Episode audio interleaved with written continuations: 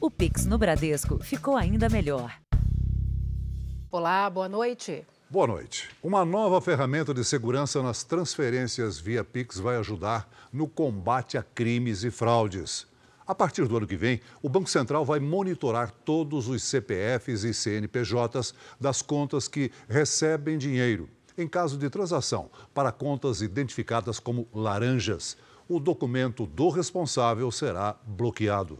Essa medida deve facilitar a devolução de valores transferidos de forma ilegal, principalmente das contas de vítimas de golpes e sequestros. Para quem nunca tinha caído num golpe, perder quase 4 mil reais foi um trauma. Eu fiquei assim desesperada, liguei depressa para o meu marido para falar e aqui eu caí no choro. O golpista se passou pela filha dela em um aplicativo de mensagem. Foram duas transferências via Pix que saíram em menos de meia hora da conta do marido. Quando percebeu o golpe, já era tarde. Ela ainda não conseguiu receber o dinheiro de volta. Fomos ao banco, o meu marido falou com o gerente tudo e passou os dados da conta para ele, mas já não tinha nada. Foi rápido. Para dificultar os crimes a partir do ano que vem, um mecanismo do Banco Central vai monitorar e até bloquear os CPFs de donos de contas suspeitas, usadas pelas quadrilhas para receber dinheiro. As instituições financeiras poderão marcar contas de laranja, ou seja, esse CPF aparentemente está vinculado a uma conta que é ponte para a prática de crime, de forma a impedir que esse CPF é, ou um CNPJ, porque há também contas de pessoas jurídicas que são abertas para isso, abra novas contas. A intenção do Banco Central com essas medidas é atualizar o mecanismo do PIX não só com critérios mais rigorosos, mas aumentar a eficácia no sistema de devolução de recursos que foram alvos de fraude. Segundo o advogado, 5% do dinheiro de golpes e crimes feitos com PIX são devolvidos atualmente. As novas ferramentas devem aumentar esse percentual, além de contribuir com a segurança das vítimas. É um crime que muitas vezes é praticado por meios muito violentos. A pessoa é sequestrada, a pessoa é obrigada a abrir o aplicativo, às vezes a pessoa nem tem o aplicativo no celular, ela é obrigada a baixar, está cada vez mais sofisticado. Então, além também da recuperação do recurso, tem todo esse essa forma de coibir a própria prática do crime que é traumatizante. Como tem gente ruim, fiquei muito triste, muito. Veja agora outros destaques do dia. Ministra do Supremo, Rosa Weber, diz que emendas de relator precisam de mudanças para respeitar a Constituição. Ações da Petrobras derretem após alteração na lei das estatais. Gangues roubam motoristas parados no trânsito em São Paulo. No norte do Brasil, barqueiros coletam material reciclável pelos rios da Amazônia.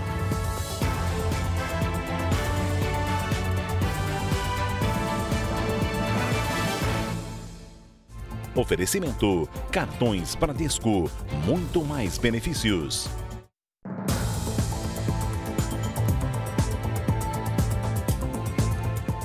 Quatro turistas estrangeiros e um piloto de helicóptero ficaram feridos em um acidente hoje no Rio de Janeiro. Os casais da França e da Argentina estavam num passeio aéreo quando tiveram que fazer um pouso emergencial.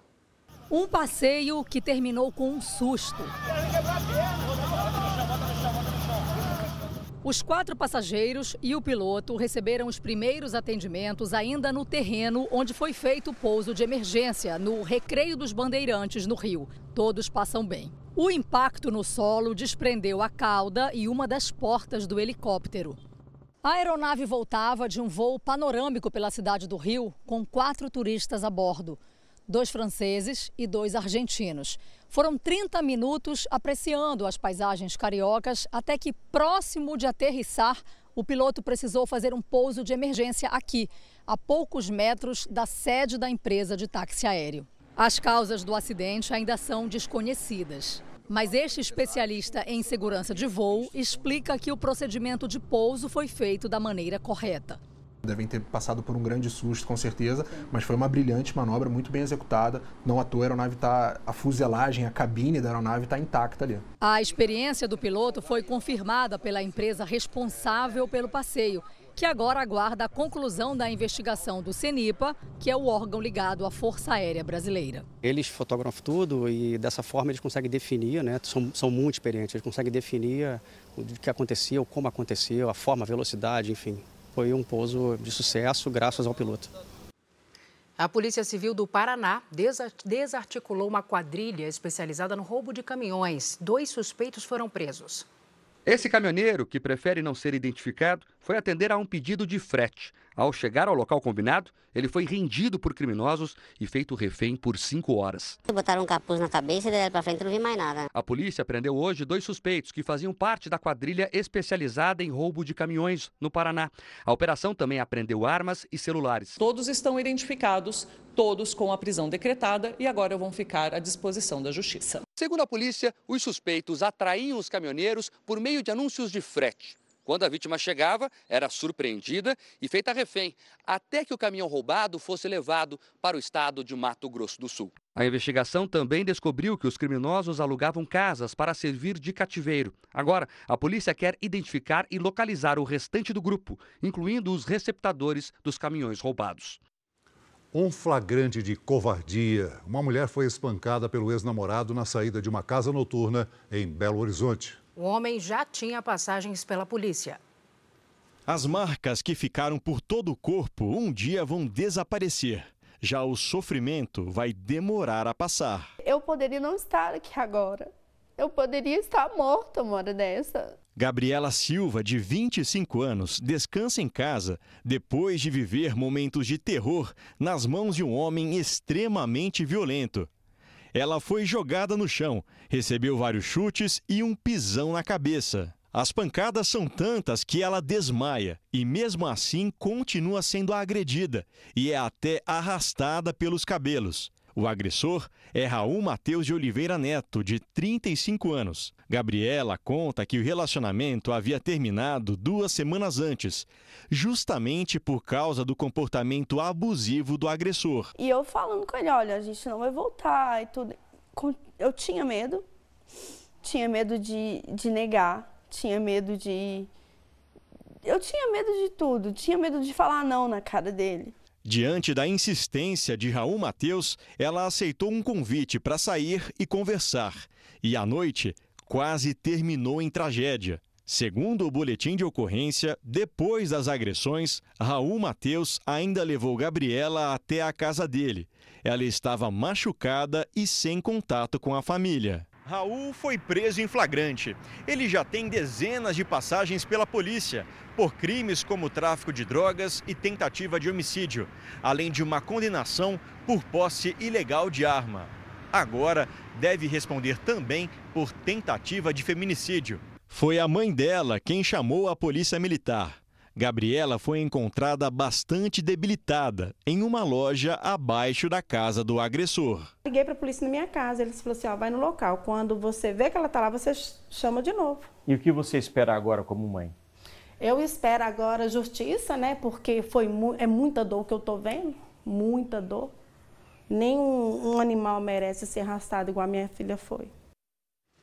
Câmeras de segurança instaladas em carros de aplicativo mostram que os motoristas têm sido alvo frequente de assaltos. Em Salvador, são em média três crimes desse tipo por dia. No fim da corrida, o suspeito anuncia o assalto contra o motorista por aplicativo. Em seguida, ele passa para o banco da frente, assume a direção e sai em alta velocidade em uma das avenidas mais movimentadas de Salvador. O motorista que instalou a câmera no carro para se proteger falou sobre os momentos de tensão. Ele pediu que eu ligasse o alerta do veículo, fechasse os vidros, que o carro tem, tem película, e eu fechei, puxei o banco para trás e ele pediu que eu saísse. Segundo a polícia, 14 veículos são roubados todos os dias, em média, aqui na capital baiana.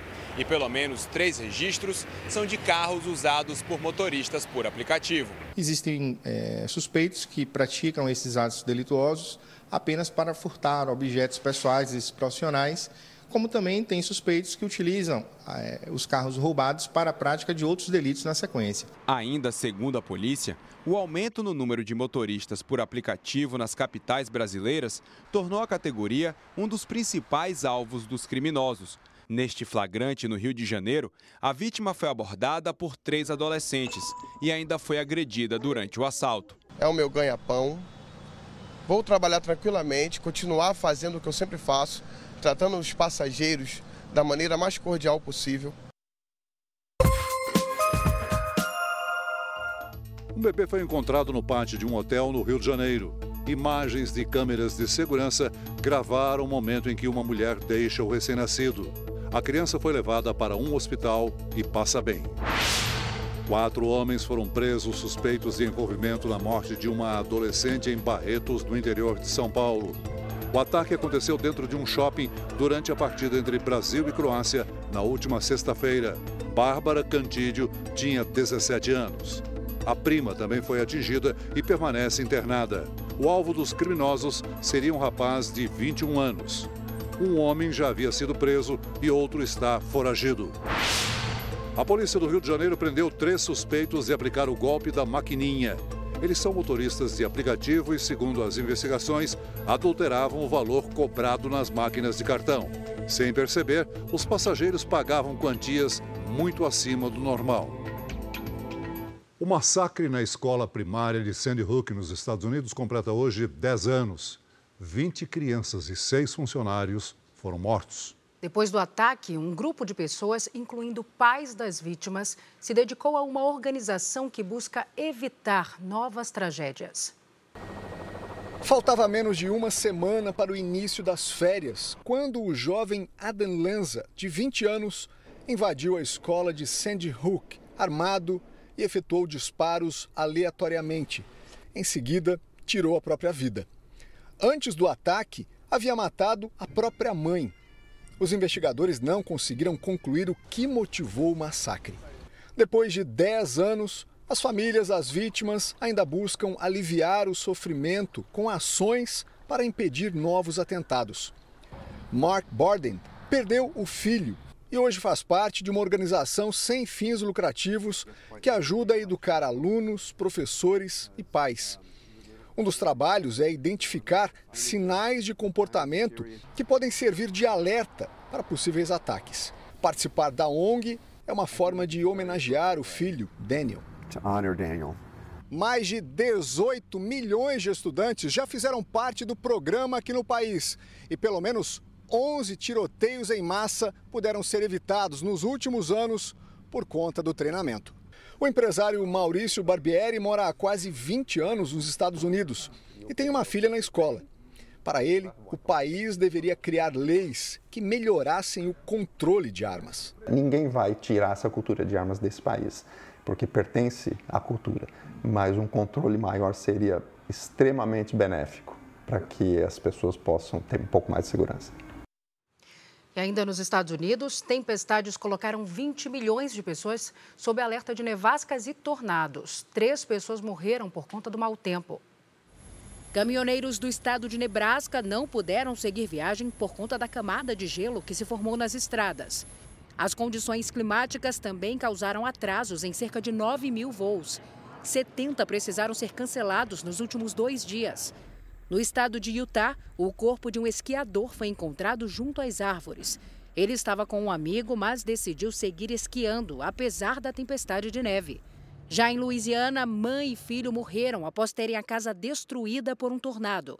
A previsão para os próximos dias é de acúmulo de até 60 centímetros de neve, principalmente na região noroeste dos Estados Unidos. De volta ao Brasil, já choveu mais da metade do esperado para o mês todo em algumas cidades do Espírito Santo. E mais uma vez, teve geada em pleno dezembro na Serra Catarinense. Assunto para Paloma Poeta. Oi, Paloma, boa noite para você. Fala para a gente como ficam os próximos dias. Pois é, a gente falou ontem dessa chance de geada na Serra Catarinense e já aviso que no Espírito Santo a chuva deve dar uma trégua. Salso, boa noite para você, ao Celso e a todos. Os mapas mostram a nebulosidade atravessando o país e um corredor de umidade que se estabelece do sudeste à região norte faz com que as chuvas continuem concentradas nessa área do mapa em azul. Há risco para temporais em Minas Gerais, Tocantins e no sul do Pará. Por causa do grande acumulado de chuva previsto, o risco de alagamentos, enchentes e deslizamentos é alto nessa área em roxo que abrange o leste de Mato Grosso, o centro-norte de Goiás, todo o Distrito Federal, o sul da Bahia e o norte de Minas Gerais.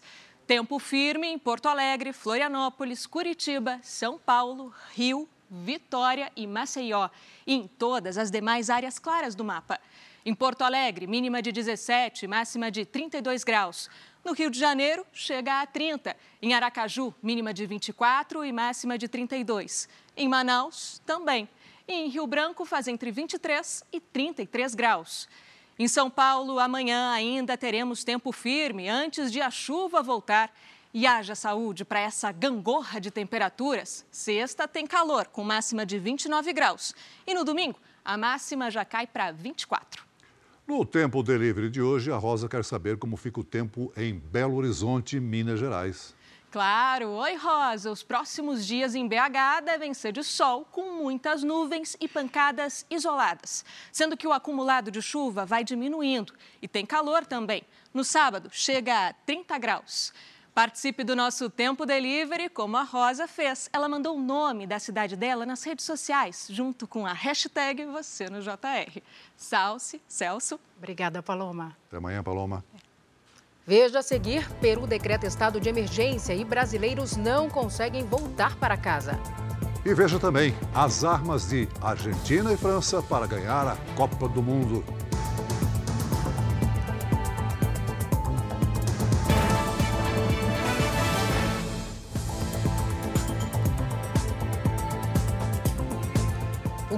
Peru decretou estado de emergência por 30 dias em todo o território devido aos protestos que tomam conta do país. A medida visa conter os manifestantes que exigem novas eleições e a libertação de Pedro Castilho, preso após tentativa de golpe na semana passada. Na prática, o estado de emergência limita o direito de ir e vir e o de se reunir. Um grupo de brasileiros está no Peru sem conseguir voltar desde que as manifestações começaram.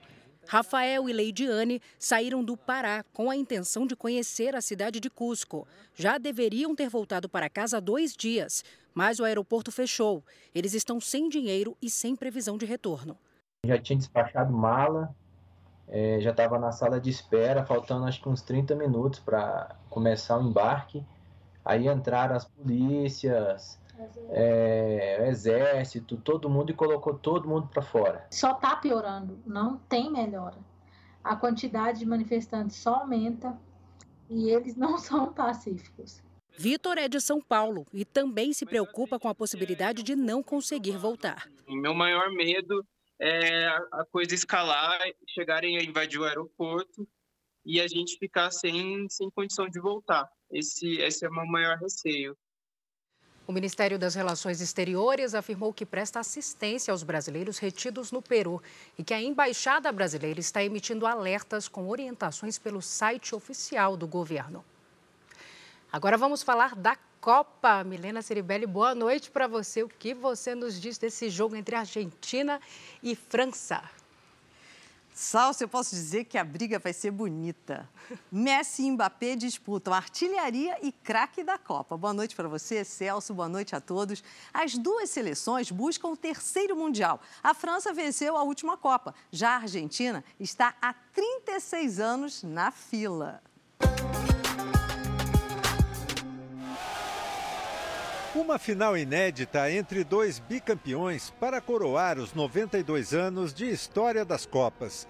Não foi fácil vencer a surpresa da competição, mas os franceses conseguiram chegar à final. França e Argentina já se enfrentaram em 1930 no Uruguai, em 1978 na Argentina e quatro anos atrás na Rússia.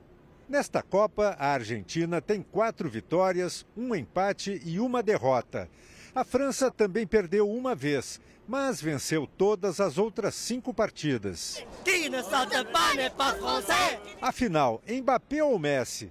Depois de algumas mudanças na escalação, a Argentina descobriu nos jovens Enzo Fernandes e Julian Álvares os parceiros ideais para o maior jogador do século XXI que melhora a cada jogo. No domingo, Messi vai se tornar o jogador com o maior número de jogos na história das Copas 26. Um recorde que ele pode alcançar com a chamada cereja do bolo, o título mundial, para se igualar ao maior de todos os argentinos, Maradona, campeão no México em 1986. Este argentino diz que se for campeão, Messi vai estar no mesmo patamar de Maradona. Está na mesma altura. Quero ganhar a terceira, quero ser campeão mundial. E a gente vai ter que aturar essas musiquinhas argentinas, né, gente? Daqui a pouco eu volto com os detalhes da partida que colocou os franceses na decisão. Salve, Celso. Até já, Milena. É. Veja a seguir: ações da Petrobras chegam a cair mais de 10% após mudança na lei das estatais. E veja também a busca pelos criminosos que invadiram uma empresa de segurança e roubaram armas no interior de São Paulo.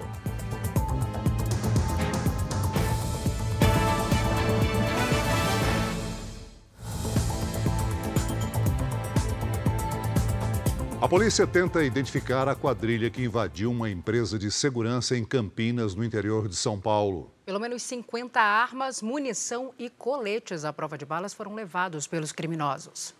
A quadrilha teve pouca dificuldade para invadir a empresa de segurança. Durante a noite, não havia vigilante no local que guardava armas e munição. Eles usaram um alicate grande para cortar cadeado cortaram grades, é, quebraram parede e cofre. A empresa que presta serviço de vigilância e escolta armada ainda não contabilizou tudo que foi levado, mas já sabe que os criminosos furtaram dezenas de armas, entre revólveres, pistolas e espingardas, além de coletes à prova de balas e muita munição de vários calibres. Um representante da empresa foi ouvido na delegacia ele não quis gravar entrevista, mas disse que foi o último a deixar o prédio ontem às nove da noite e que acionou o sistema de segurança. O monitoramento acontece à distância, mas nenhum dispositivo funcionou e o alarme não soou.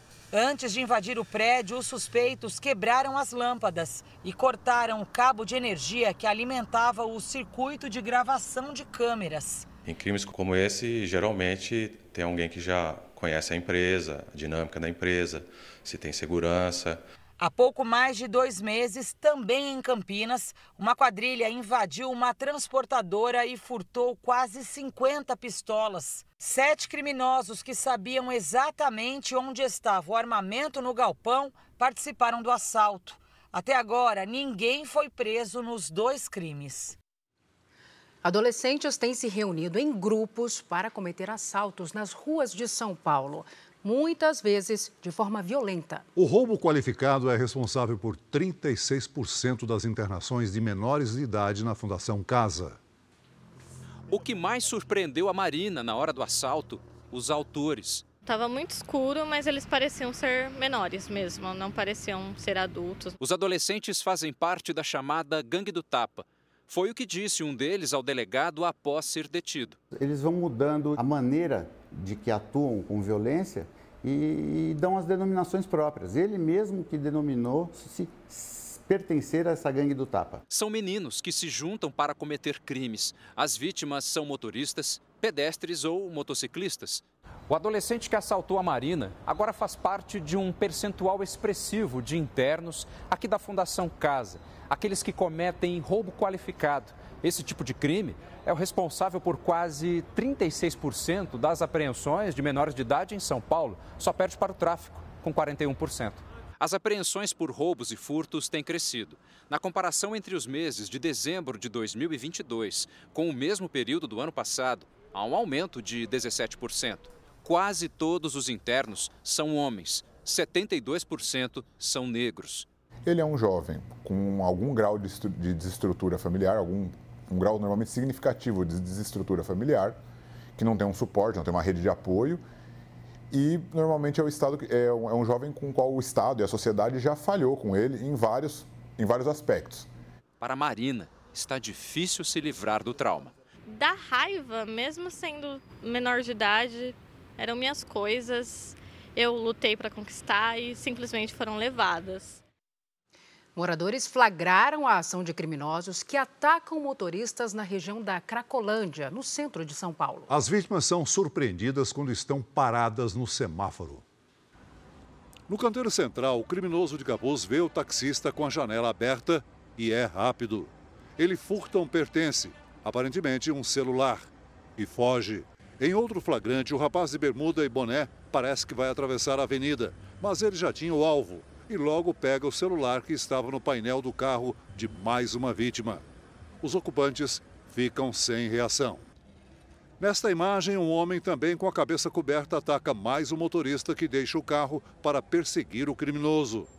Enquanto isso, dois homens aproveitam para levar mais pertences dele. Um se joga dentro do veículo e pega a mochila a dupla sai andando tranquilamente. Aqui é possível ouvir gritos enquanto mais um crime acontece. Nesse caso, dois ladrões apertam passo para alcançar o carro que vai parar no semáforo. O rapaz de bermuda vermelha corre e passa o objeto para o comparsa. Os flagrantes foram feitos na Avenida Rio Branco, no centro de São Paulo. Na região se concentram usuários de drogas na chamada Cracolândia.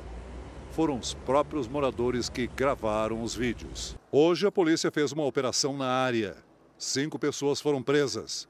Um suspeito foi reconhecido por uma vítima. Era um crime de oportunidade que eles se uniam para praticar esses ataques aos motoristas com rapidez, com destreza, pegando o celular do painel ali no aplicativo de rotas. E em apenas 24 horas, pelo menos três caminhoneiros foram vítimas de criminosos no Rio de Janeiro. Um dos assaltos terminou com um tiroteio intenso entre ladrões e policiais. O carro usado pelos criminosos ficou com as marcas do confronto. O alvo dos assaltantes era esse caminhão que transportava peixe. Desconfiados, os policiais deram sinal de parada ao grupo. Em seguida, começou o tiroteio. Ele estava roubando os pertences das pessoas que passavam. E eu passei na hora errada, no lugar errado. Três criminosos fugiram e um foi morto. Segundo a investigação, o homem que não resistiu é Robson Andrade, um dos principais ladrões de cargas do Rio de Janeiro. O tiroteio aconteceu na Ilha do Governador, na zona norte do Rio, ao lado do terminal de cargas do Aeroporto Internacional Tom Jobim. O local também fica perto do Complexo da Maré, região dominada por facções criminosas. Aqui no estado do Rio de Janeiro, pelo menos 10 roubos de carga são registrados por dia. Na maioria das vezes, o crime acontece em rodovias e perto de comunidades, para facilitar a fuga dos criminosos. Os caminhões que levam alimentos são os mais procurados. É que os produtos perecíveis são mais fáceis de vender e difíceis de serem rastreados. Vai chegar um momento em que as transportadoras eles vão parar, porque eles não estão aguentando. Já tem várias empresas que não vêm para o estado do Rio de Janeiro trazer carga porque não aguentam. Nas últimas 24 horas, outros dois motoristas foram vítimas de criminosos. Na Baixada Fluminense, um caminhão tombou depois de ser perseguido por assaltantes na rodovia Washington Luiz. Pouco tempo depois, esse outro motorista, que prefere não se identificar, foi encapuzado, sequestrado e perdeu o caminhão. Antigamente o, o roubo era só pela carga. Agora já está praticando o roubo pelo o, o veículo sem carga nenhuma. Agora eu faço um convite para você ajudar a Abades.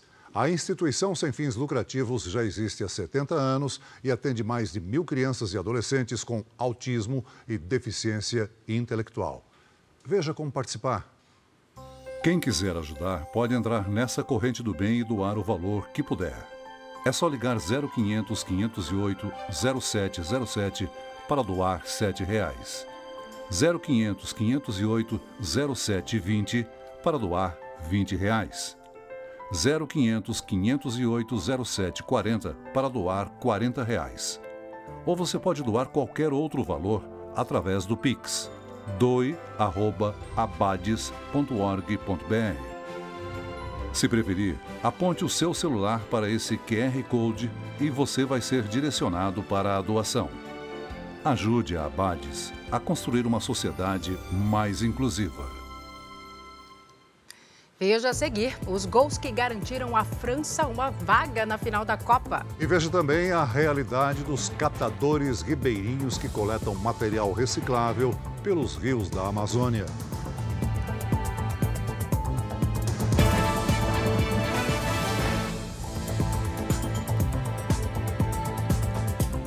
Presidente eleito Lula participou da posse de Bruno Dantas como presidente do Tribunal de Contas da União em Brasília. Lula passou o dia em reuniões para negociar o comando de ministérios.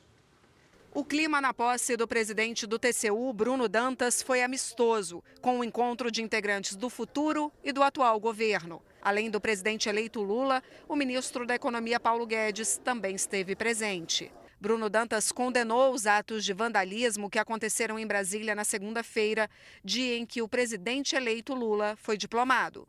Não é patriota quem prega violência, quem destrói o patrimônio público ou privado, quem agride ou fere terceiros por diferenças ideológicas, quem se arma para derramar o sangue de seus patrícios. Depois de participar da posse, o presidente eleito seguiu para o hotel onde está hospedado. Lula se encontrou com o empresário Josué Gomes, filho do ex-vice-presidente José Alencar e atual presidente da Federação das Indústrias do Estado de São Paulo, a Fiesp.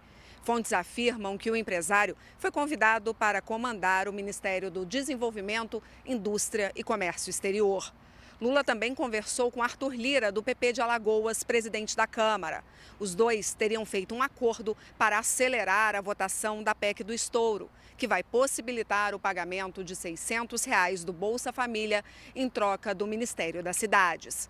Já Simone Tebet, do MDB do Mato Grosso do Sul, até agora não sabe se ficará com o Ministério do Desenvolvimento Social e Combate à Fome. Há uma grande disputa dentro do PT por esta pasta. Hoje, o futuro ministro de Relações Exteriores anunciou a diplomata Maria Laura da Rocha para a Secretaria-Geral do Itamaraty. Ela será a primeira mulher a ocupar o cargo. Em entrevista coletiva, Mauro Vieira confirmou a retomada de relações com a Venezuela, liderada pelo ditador Nicolás Maduro, suspensas no governo de Jair Bolsonaro. Algumas das principais empresas públicas brasileiras registraram forte queda na Bolsa de Valores depois que a Câmara dos Deputados aprovou uma mudança na lei das estatais. A alteração, que ainda precisa ser confirmada no Senado, permite a indicação de Aloysio Mercadante para a presidência do BNDES. Mais do que isso, segundo especialistas ouvidos pelo Jornal da Record, ela abre o caminho para interferência política nas empresas públicas. A Petrobras chegou a cair mais de 10% e fechou o dia com forte desvalorização. O Banco do Brasil também operou em baixa ao longo do dia e terminou a quarta em queda. Muita incerteza, então esses números fortes acabam sendo um número de atenção. A gente tem que lembrar que assim, as estatais Petrobras, Banco do Brasil somadas, elas têm um peso aproximadamente de uns 12% do índice Bovespa. O dólar teve leve queda e fechou cotado em R$ 5,30. O Ibovespa fechou em alta de 0,20%. O projeto que altera a lei das estatais, aprovado na Câmara, reduz de 36 meses, ou seja, de três anos, para 30 dias, ou seja, um mês. O tempo para que o indicado que participou de atividades partidárias ou equipes de transição de governo possa assumir cargo de direção de empresa pública ou se tornar membro de conselho administrativo. O texto foi aprovado pelos deputados federais com ampla maioria, 314 votos favoráveis a 66 contrários, e segue agora para análise do Senado. Depois, se aprovada, a mudança no texto ainda tem que ser sancionada pelo presidente. A medida facilita a ida de Aloysio Mercadante para a presidência do BNDES, como anunciado pelo presidente eleito Lula, e abre espaço para outras indicações. O problema todo é que se fez uma lei de ocasião para beneficiar uma pessoa especificamente. E também, ao que me parece, é, existe um preceito constitucional, que é o, o quesito da chamada impessoalidade, em que a gente não pode fazer uma lei para beneficiar uma pessoa específica. Logicamente que abre a porta para que outros políticos eles sejam indicados para outros cargos em instituições financeiras, empresas estatais. Na avaliação deste analista, a alteração da lei é vista com receio, porque pode facilitar a interferência política nas empresas públicas. O maior medo no mercado é o médio prazo, como essa conta vai chegar, quando essa conta vai chegar e como vai chegar. Então isso preocupa bastante no médio prazo ali. No curto prazo ainda é muito cedo para a gente falar, mas de novo, tudo que está indicando é que aquele discurso Lula paz e amor, né, o Lula pró-mercado, pelo discurso dele, não está se concretizando. O ministro da Educação, Vitor Godoy, afirmou no Congresso que uma medida provisória será publicada até o fim da semana para desbloquear recursos do Ministério. Serão liberados 2 bilhões de reais de despesas que já estavam contratadas, mas não poderiam ser pagas para o cumprimento do teto de gastos. Outros 2 bilhões e 300 milhões de reais serão desbloqueados parcialmente. A ministra Rosa Weber, presidente do STF, votou para considerar inconstitucional o orçamento secreto. O repórter Clébio Cavagnoli acompanhou e tem os detalhes. Boa noite, Clébio. Olá, Celso. Boa noite a você, a Salce e a todos. A presidente do Supremo é a relatora das ações que questionam a validade do orçamento secreto. Rosa Weber foi a única a votar hoje. Os demais ministros irão apresentar os votos amanhã. Durante a leitura de mais de 90 páginas, ela criticou o orçamento secreto e afirmou que a distribuição das verbas não oferece transparência e equilíbrio. A ministra também votou para que seja divulgado de forma completa o que os parlamentares pediram e também as verbas desde 2020 e de que forma o dinheiro foi gasto. Celso Salsi. Obrigado, Clébio.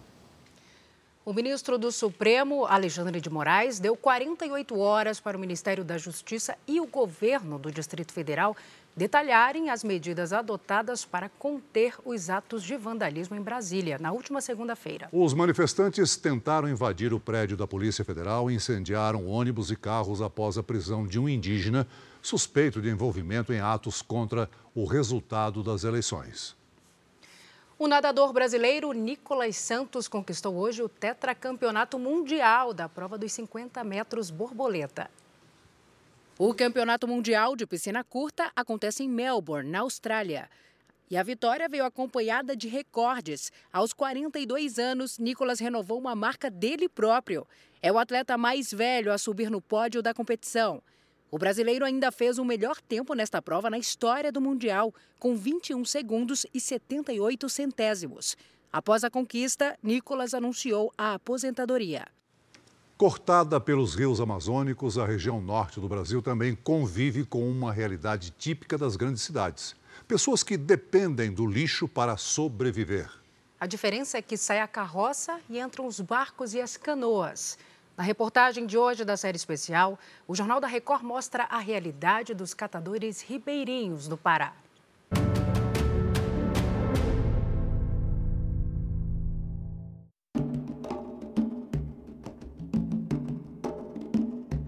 Floresta de mata fechada.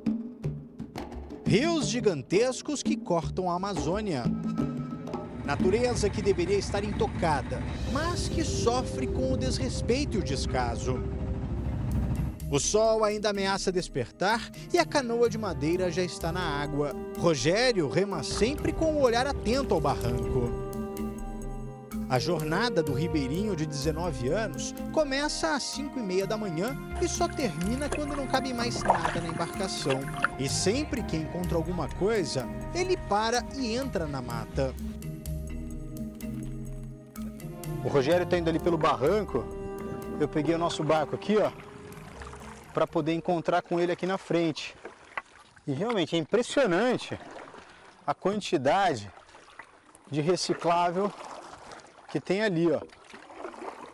Olha o tanto de garrafa que ele já conseguiu acumular e isso em apenas alguns minutos. Suficiente para matar diversos animais. Aves tartarugas venham, até caranguejo mesmo. Bebe esses resíduos aqui, principalmente shampoo, que é, que é químico. Ele recolhe tudo em sacos e em seguida carrega a embarcação. Deixamos o Rogério subindo o rio e partimos para o outro lado da ilha. São quase duas horas navegando. A gente está chegando agora numa comunidade que fica às margens do rio Soledade. Aqui vivem três famílias que dependem exclusivamente do que encontram no rio para sobreviver. Seu João e o filho André separam o que conseguiram recolher durante a manhã. No mês, você chega a tirar quanto? Não, tinha esse valor aí. a 400, de 500 reais. Já são 23 anos coletando material reciclável. Trabalho que envolve quase toda a família. No Pará, segundo o último levantamento do governo do estado, existem mais de 4 mil catadores de recicláveis. Mas, como aqui muitos rios substituem as ruas, as tradicionais carroças dos grandes centros urbanos do restante do país são trocadas por barcos ou canoas, o que não torna o trabalho mais leve. De volta ao porto, encontramos o Rogério. O rapaz tinha acabado de desembarcar. Com um carrinho de bebê velho, ele leva tudo o que encontrou para a casa da mãe. Ela ajuda na separação. A venda do reciclável é a única fonte de renda da família. Posso conhecer a casa da senhora? Pode. Senhora, vamos lá conhecer então a casa dela? A casa é toda de madeira e tem vários problemas. A minha casa está caindo. Olha como está aqui. Aí cada vez que chove, ela vai reando mais. Eu tô, tô com medo até de dela riar em cima de mim. Essa daqui é a parte de trás da casa. E é onde fica a cozinha dela. E aqui é tudo muito improvisado. Tanto que o fogão dela, ó, é de barro. E aqui fica a pia da cozinha, ó. Uma pia também bem improvisada. Isso aqui é a porta de uma geladeira, dona Eunice? Sim, e essa é a minha casa.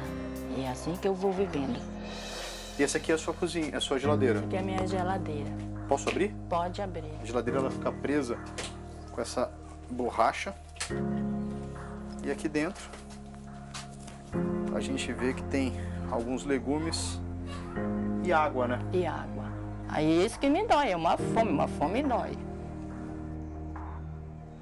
Rogério sai para vender o material e, quem sabe, conseguir dinheiro para o almoço. A rua não é asfaltada, tem que ter muito cuidado. Ai. Eita. Caiu. Vai lá. É muito buraco, ó. Sozinho aqui é difícil, hein? É muito difícil. Ó. Cuidado. Depois de 4 quilômetros, encontramos o asfalto. Agora são mais 5 quilômetros de caminhada. São quase 4 horas até chegar ao local que compra o lixo que vem do rio. Pesamos as garrafas, as latas de alumínio, o metal e até as panelas. Tá aí, quanto deu o dia de hoje? Então, deu 25 reais. 25 reais? Isso. Isso, é bom, ruim? Foi dentro da média? Como é que... É bom. Um dia bom? Pra mim é bom. É bom. O que você vai fazer com esse dinheiro agora? Então, eu vou comprar almoço, carne, por exemplo, arroz. Com os 25 reais, Rogério hoje conseguiu garantir o almoço da família. Mas ele não tem tempo para descansar. Mesmo antes de comer, precisa correr para tentar garantir o jantar. O Jornal da Record de hoje termina aqui. Essa edição na íntegra e também a nossa versão em podcast estão no Play Plus e em todas as nossas plataformas digitais. E à meia-noite e meia tem mais Jornal da Record. Fique agora com Jesus. Logo após Amor Sem Igual, tem a última festa da temporada em A Fazenda. Boa noite. Boa noite.